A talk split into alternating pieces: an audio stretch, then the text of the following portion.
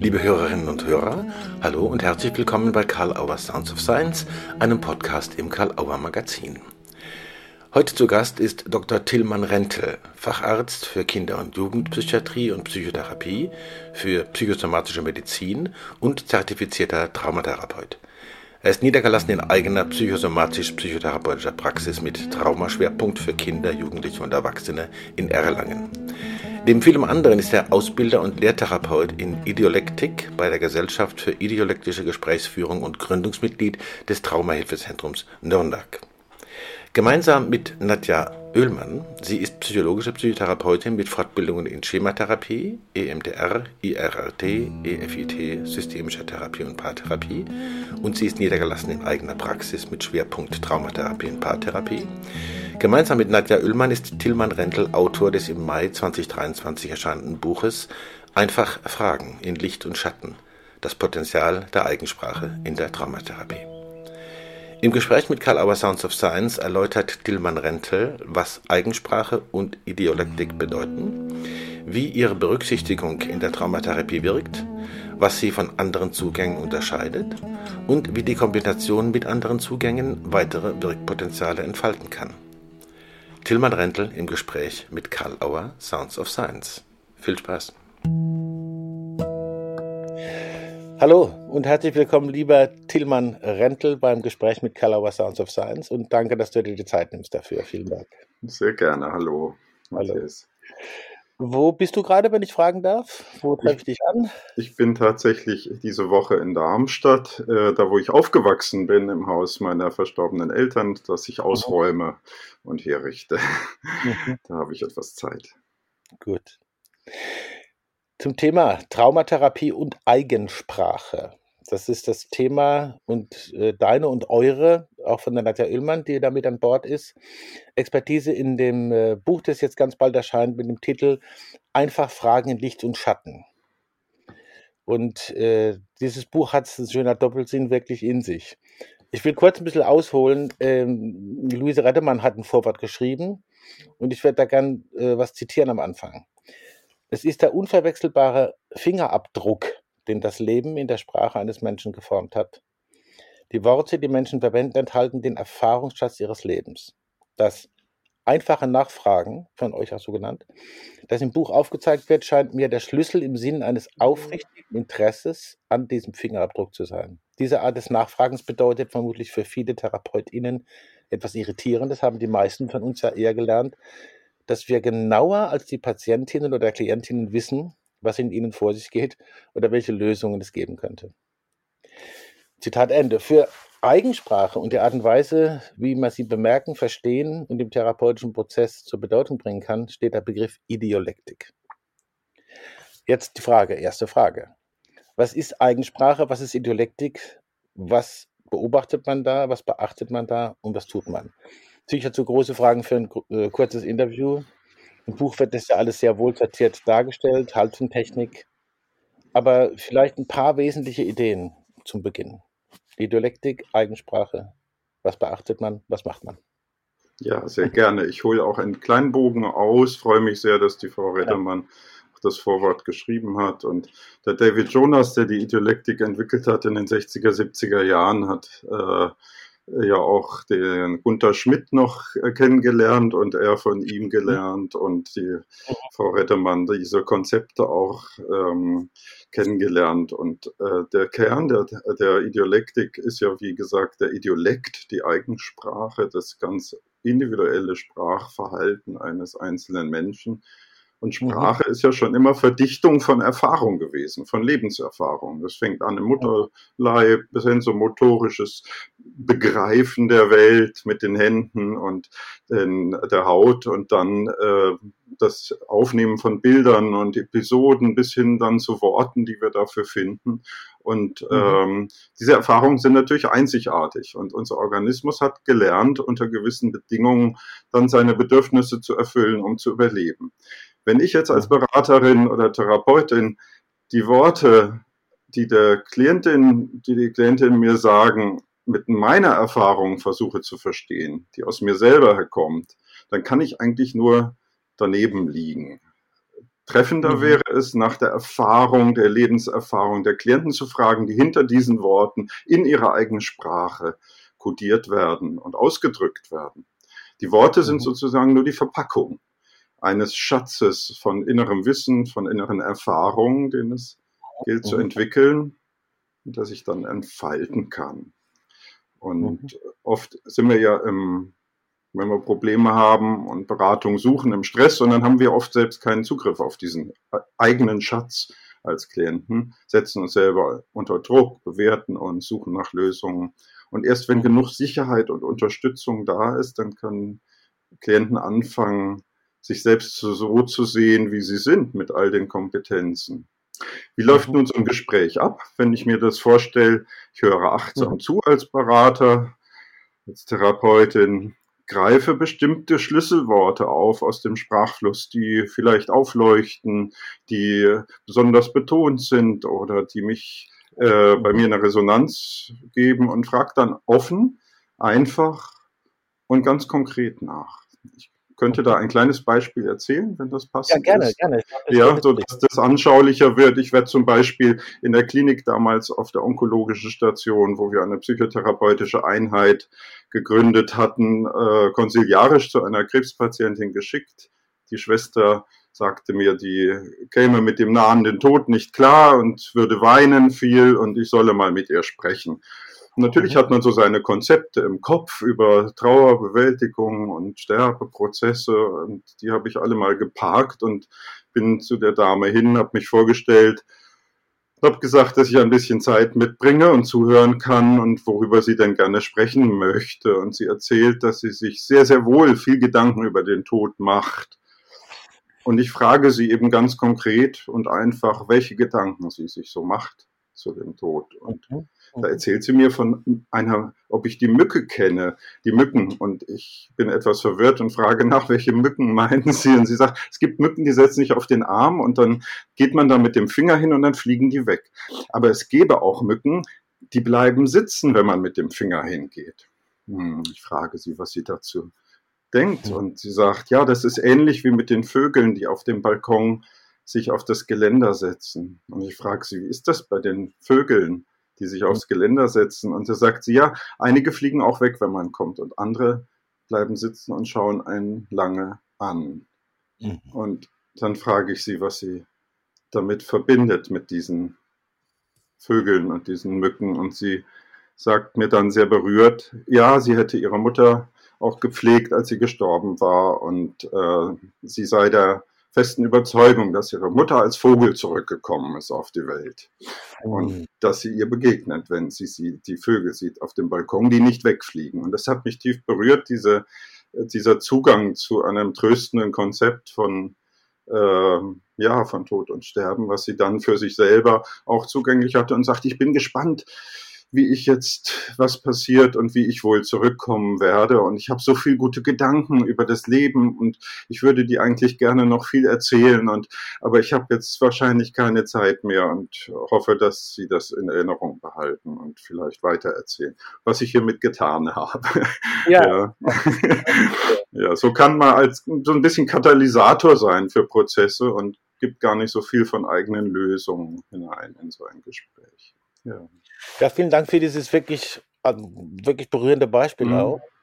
Aber auch, ähm, auch von der Konzeptionalisierung her ist es so klar, was, was passiert, wie Sie beschrieben haben, wenn man auf bestimmte Worte einfach achtet und sagt, aha, da ist was, da sollte ich weitergehen. Ja.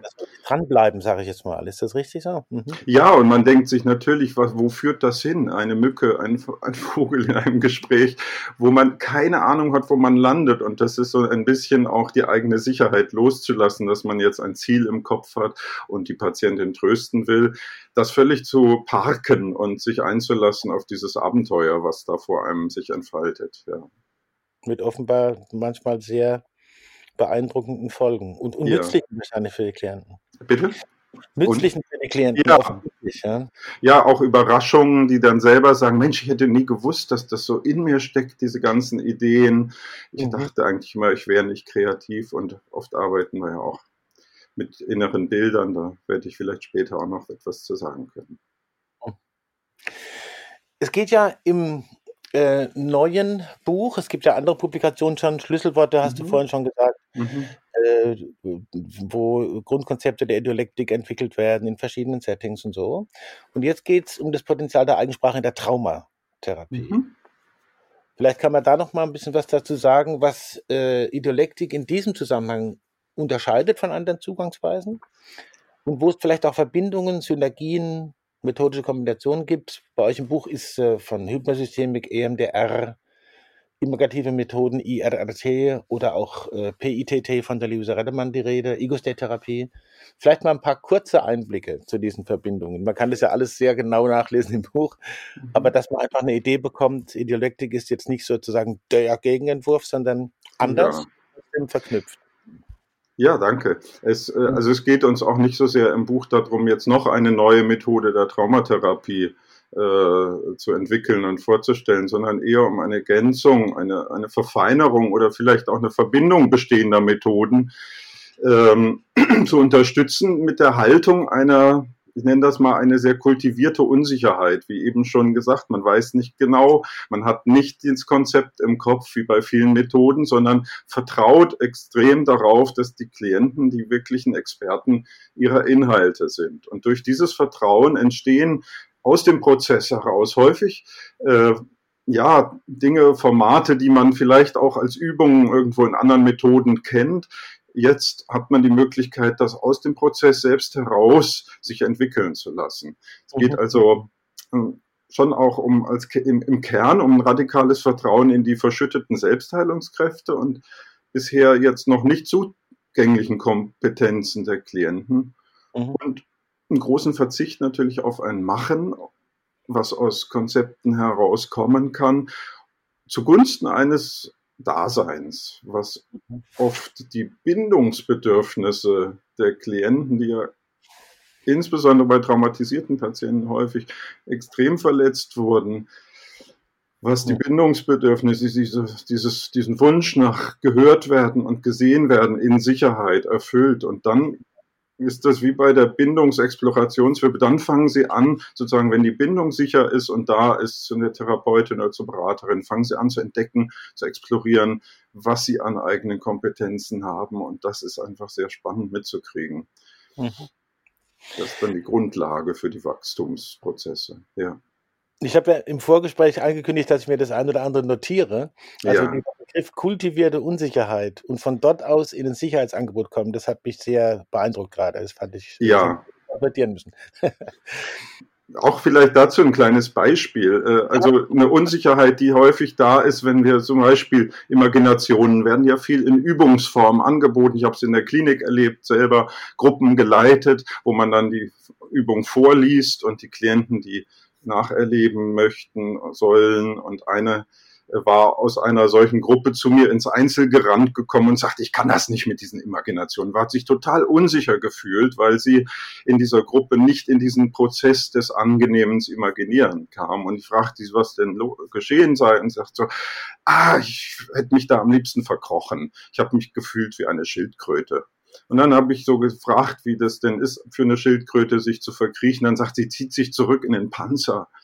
Und ich wusste auch noch nicht, wo das hinführt, aber ich dachte so, auch im Schanzer der Schildkröte ist es wahrscheinlich sicherer als in dieser Imaginationsgruppe. Und dann entspann sich ein Gespräch über das Dasein im Panzer einer Schildkröte und über diese Schildkröte selber, die sich gern einbuddelt in die Erde, in einem Wald mit einer Hecke drumrum. Und in Nu hatten wir einen Hochsicherheitstrakt entworfen im Gespräch der sich dann sozusagen, wo sie sich sicher fühlte, weil sie im Kontakt war. Ich aber nicht sicher war, wo das Ganze hinführt. Vertrauen, Schritt für Schritt, mich lang zu hangeln an den Bildern, die sie entwickelt hat in diesem, in diesem Gespräch. Und das ist vielleicht so dieser Weg von der, dass ich in Kauf nehme, dass ich mich ein bisschen unsicherer fühle, weil ich nicht genau weiß, wo es hingeht, dafür aber die Klienten sich wahnsinnig sicher fühlen können, dass alles, was sie sagen, angenommen wird, nicht bewertet wird, damit gearbeitet wird und äh, sie dadurch auf einen Weg kommen, den sie vielleicht alleine nicht gefunden hätten.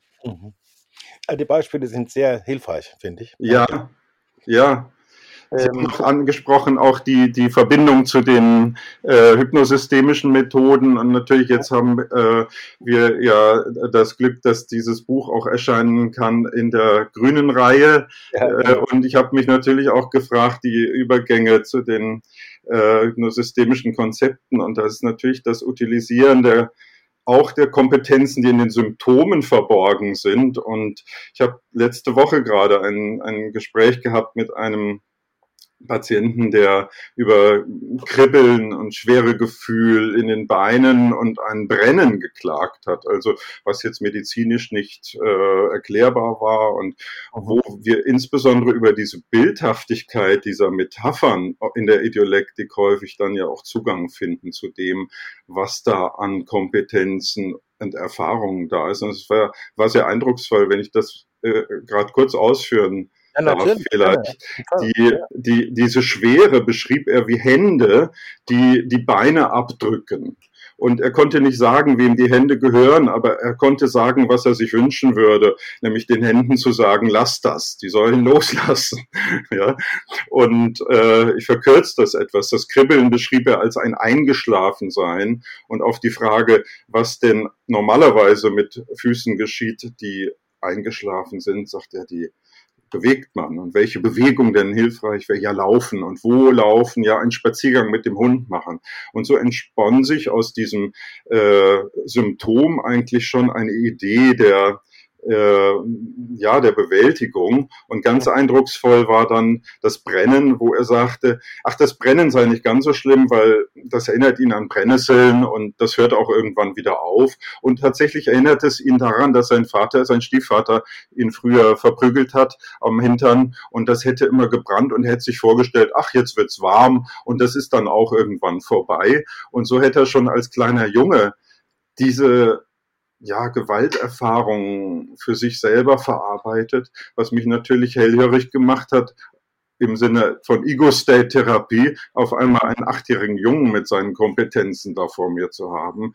Mhm. Und äh, ich fragte ihn, was der Junge denn gerne sagen würde. Und dann lachte der Patient, der Mitte 50 ist inzwischen, laut auf und sagte, lass das und war auf einmal in einem völlig anderen State, weil er über die Symptomatik, über das Brennen und die Bilder, die dadurch ent, äh, entstanden sind, durch das Nachfragen, Zugang gekriegt hat. Und das sind faszinierende Prozesse, wo man dann denkt, ach, das hätte ich mir jetzt nicht so gut überlegen können als Therapeut. Diese mhm. Formate entstehen dann im Laufen sozusagen. Danke. Mhm. Du hast natürlich jetzt schon einiges davon angedeutet, was ich yeah. jetzt fragen will, aber äh, trotzdem nochmal ganz konkret, für wen ist das Buch gemacht und für wen und wofür? Ja. Und wird es hilfreich sein? Nochmal ganz konkret sozusagen. Mhm.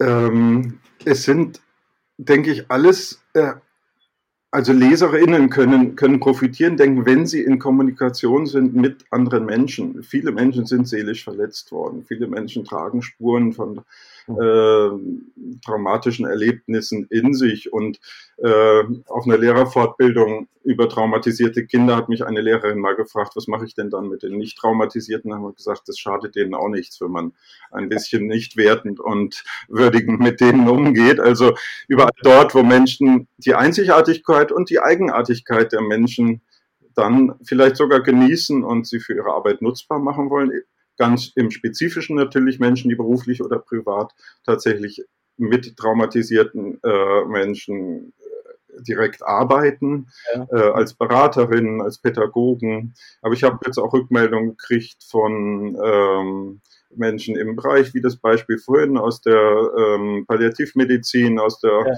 Onkologie, auch von Kindertherapeutinnen. Es sind zwar äh, in diesem Buch jetzt viele Beispiele aus der Erwachsenenarbeit, weil das in den letzten Jahren mein Schwerpunkt war, aber als Kinder- und Jugendpsychiater einfach viele, insbesondere auch Arbeiten mit inneren Kindanteilen, da durchaus auch für äh, Menschen, die mit äh, Kindern und Jugendlichen zu tun haben, sehr hilfreich gebraucht werden können.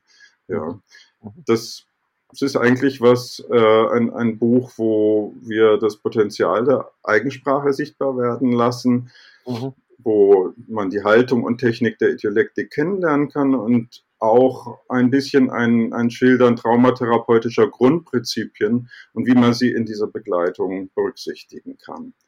als Effekt für die mhm. Leserinnen erhoffen wir uns etwas, was wir selber auch erfahren haben durch die Bereicherung der Idiolektik, dass es unsere Arbeit erleichtert und uns entlastet, weil wir dieses, wir müssen es lösen, wir müssen es machen, wir müssen retten, ein bisschen von den Schultern kriegen und verteilen. Mhm. Ja. Allein deswegen bin ich auch froh, du hast es vorhin schon angedeutet, dass es in dieser äh, hellgrünen Reihe ist, von Bernhard Lang daraus gegeben, Hypnose und Hypnotherapie und eben Hypnosystemik, dass, dass es auch in dem Feld äh, gut wahrgenommen wird. Das finde ich toll. Ja. Ja. Gibt es noch Besonderheiten im Setting, äh, wenn man ideolektisch arbeitet, respektive in Kombination mit anderen auch ideolektisch arbeitet? Geht es zum Beispiel gut online? Wie sind da die Erfahrungen?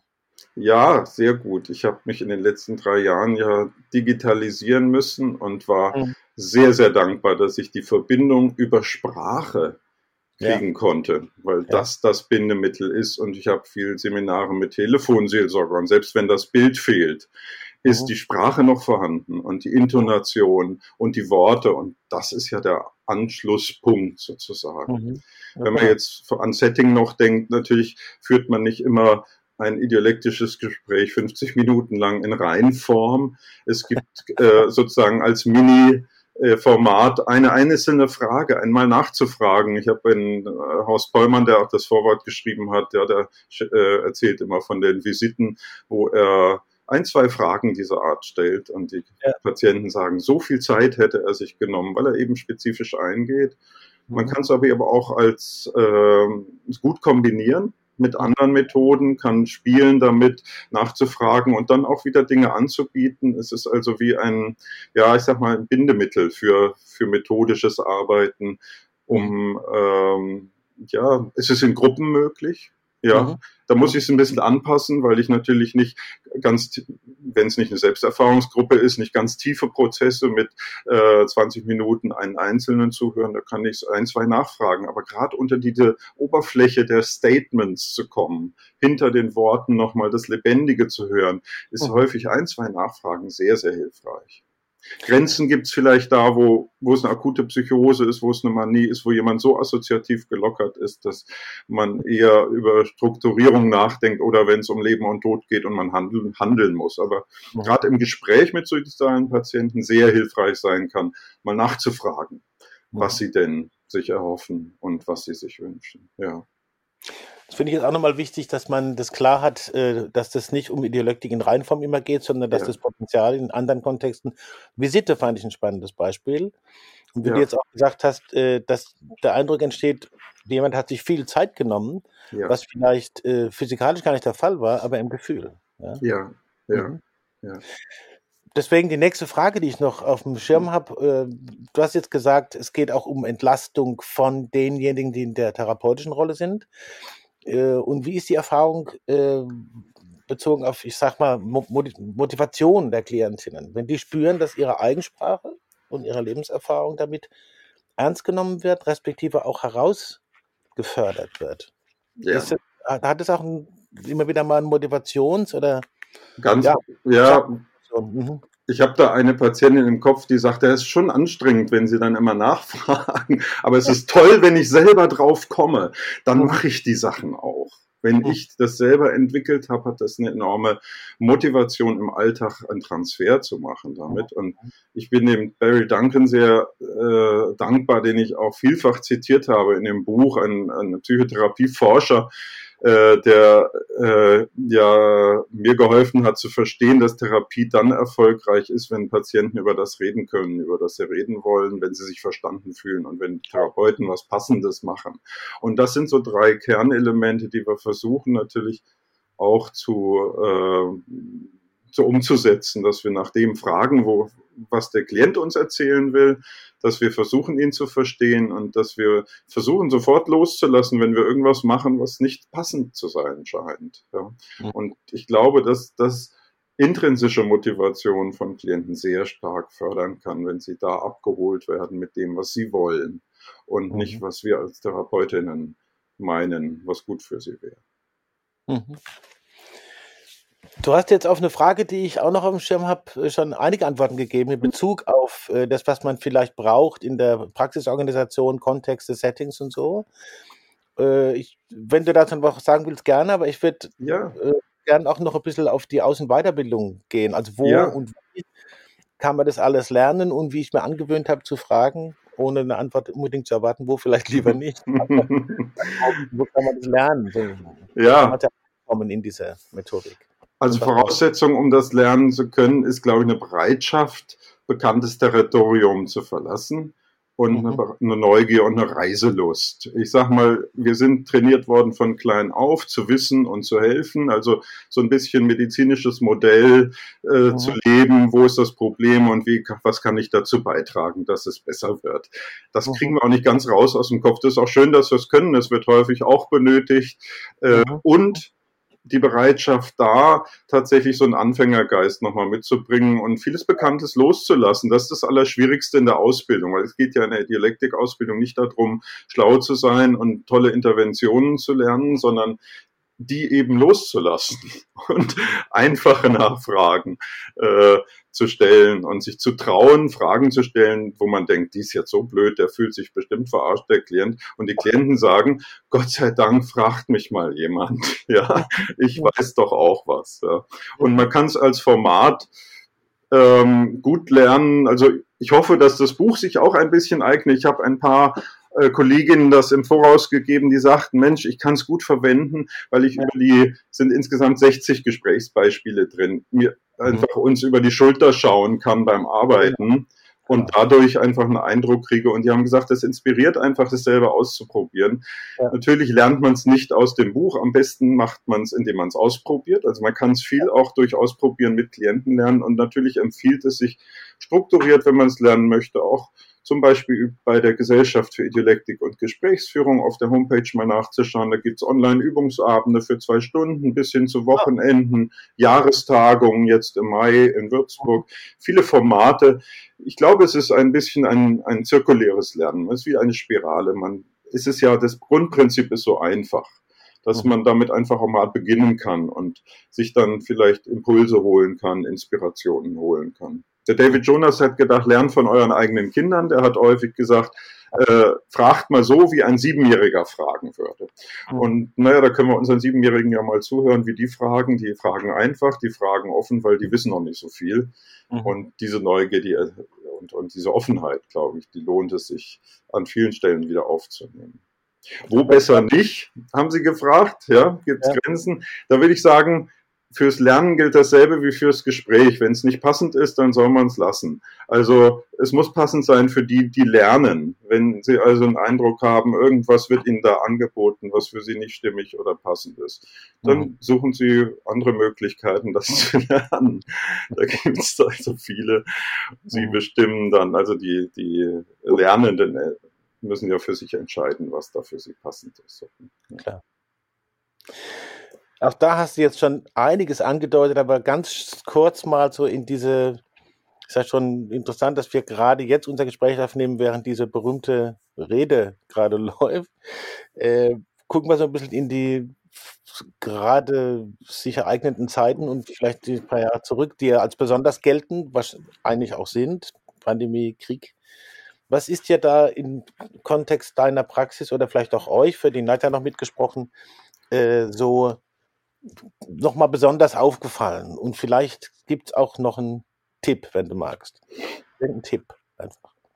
Also ich äh, bin sehr dankbar, dass ich mit der Nadja eine Kollegin gefunden habe, die einfach begeistert ist, Menschen in ihren Stärken wahrzunehmen und in ihrer Einzigartigkeit zu sehen, die einfach äh, auch auf einem gemeinsamen Weg immer wieder äh, dazu beigetragen hat, dass wir, dass wir beide so eine gute Kooperation erleben durften über die Begeisterung, äh, uns in den Stärken wahrzunehmen. Und ich finde das in einer Zeit, wo wahnsinnig viel Problematisches auftaucht und, und äh, Ängste entstehen, Zukunft unklar ist, dieses Besinnen darauf, dass man kooperieren kann, dass man sich mit den Stärken wahrnimmt und dass wenn man in einer, zum Beispiel auf den Übungsabenden, wenn da wildfremde Leute kommen und mal zwei, drei Gespräche miteinander führen, wo jemand sich wirklich interessiert für das, was sie sagen, dann sagen sie so eine Atmosphäre, das hatten sie so schnell noch nie erlebt, dass so viel Vertrautheit und Sicherheit entsteht, obwohl man sich eigentlich noch gar nicht kennt. Mhm. Und ich denke, da, wo man im Gespräch ist, schlägt man sich seltener den Schädel ein. Also ein bisschen ein kleiner Beitrag vielleicht dadurch. Nicht nur ähm, Verbundenheit durch Entdecken von Gemeinsamkeiten zu erleben, sondern gerade auch Verbundenheit durch die Würdigung der Unterschiedlichkeit von okay. mir und dir. Gerade wenn man an Pandemie denkt, die, diese ganzen Spaltungsprozesse, äh, die da laufen, mhm. äh, wieder Brücken nicht über Gemeinsamkeiten, sondern gerade über die Würdigung von Unterschieden aufzubauen. Das fände ich schön. Und Urteile und Interpretationen und Konzepte von anderen Menschen mal bewusst wahrzunehmen, die haben wir immer. Und einmal offen nachzufragen, wie der andere dies oder jenes gemeint sein kann, könnte ein kleiner Tipp sein, mhm. um das im Alltag mal auszuprobieren. Das gelingt auch mir nicht immer. Das ist ja unter Stress auch verständlich, dass man eher weiß, wo der Feind sitzt, als dass man offen nachfragt. Aber es gibt vielleicht die Zeiten, wo man wieder entspannt ist und das dann im Nachhinein machen kann. Es ist nie zu spät dafür, glaube ich. Das wäre natürlich jetzt ein wirklich klasse Schlusswort eigentlich. trotzdem, trotzdem mache ich es. Ich frage die Abschlussfrage, gibt es irgendwas, was wir vergessen haben? Oder wurde gesagt, jetzt Mensch, das wird bestimmt thematisiert oder gefragt, jetzt kommt das gar nicht vor. Oder es ist dir was eingefallen während des Gesprächs, dann wäre jetzt die Gelegenheit, dir selber noch eine Frage zu stellen sozusagen. Und äh, vielleicht noch ein Statement, wenn du willst. Ja, das ist schön. Diese Möglichkeit erinnert mich an die Frage, die ich am Ende eines ideolektischen Gesprächs häufig stelle, um den Bogen so zum Ende einzuleiten. Und wenn wir jetzt über all das gesprochen haben, was möchten Sie noch zu all dem sagen? Und da kommt mir auf diese Frage, ja, dass ich Danke sagen möchte. Äh, einmal Danke auch für meine sehr frühen idealektischen Impulse, die ich vom Horst Bollmann als Medizinstudent erhalten habe dann mhm. das Vertrauen der vielen Klientinnen, die mich mitgenommen haben auf ihre Reiseabenteuer und die uns erlaubt haben, als Autorinnen das auch zu veröffentlichen ja, mit den ja. ganz einzigartigen Bildern und Wegen, die sie dort gefunden haben in den Gesprächen. Mhm. Ähm, ganz toll, dass das einen Platz kriegen kann. Quasi ein Viertel des Buches von Klienten geschrieben wurde in ihrer Sprache. Mhm. mhm. Und ja, ähm, auch viele Idiolektik-Lernende mir nochmal bewusst gemacht haben, was ich da tue und wofür ich das tue, ja. was ich da mache. Und vielleicht zuletzt der Hilde Domin nochmal das Wort geben, die, die freundliche Annahme der Unsicherheit auf dem Lebensweg kultiviert und verdichtet hat in ihrem Satz. Ich setzte den Fuß in die Luft und sie trug. Und auch ja, an dich vielen Dank für, das, für die Zeit, für das Interview, weil ich glaube, das ist was, wo ich gespannt bin. Ich setze ja diese Worte auch ein bisschen in die Luft. Ich weiß nicht, wer es hört und wie er es hört und was er davon aufnimmt und was er damit anfangen kann. Aber danke für die Gelegenheit. Ja. Danke für deine Bereitschaft. Äh, Heben den Faden Domin auf. Danke für das Gespräch mir äh, hat sehr viel Tragendes hinterlassen. Ich bin froh, dass wir das gehört haben und ich bin sicher, dass das Hörerinnen und Hörern auch so geht und die damit viel anfangen können und vielleicht Lust kriegen, sich weiter damit zu befassen. Tillmann, vielen Dank. Herzlichen Dank. Tillmann Rentel bei Karl Auer Sounds of Science. Vielen Dank. Karl Auer Sounds of Science gibt es überall, wo es Podcasts gibt. Hinterlasst uns jetzt eine 5-Sterne-Bewertung oder schreibt eine Rezension. Wir freuen uns wie immer über das Feedback. Und wir möchten wie immer hinweisen auf die weiteren Podcasts im Karl Auer Magazin. Die Autobahn-Universität mit Vorlesungen und Vorträgen, echte Hits der 90er Jahre aus der systemischen Szene und darüber hinaus, Heidelberger systemische Interviews gemeinsam mit dem Helm-Stierlin-Institut, die Podcast-Reihe Sich sicher sein, der Wahrnehmungspodcast Frauen führen besser und Fritz B. Simon gibt Einblicke in sein Werk Formen Reloaded im gleichnamigen Podcast. Dies und vieles andere regelmäßig im Karl Auer Magazin auf www.karl-auer.de. Besuchen Sie natürlich gerne unsere gesamte Website, stöbern Sie im Programm mit den aktuellen Neuerscheinungen und im Magazin. Danke für die Aufmerksamkeit und bis zum nächsten Mal bei Karl Auer Sounds of Science.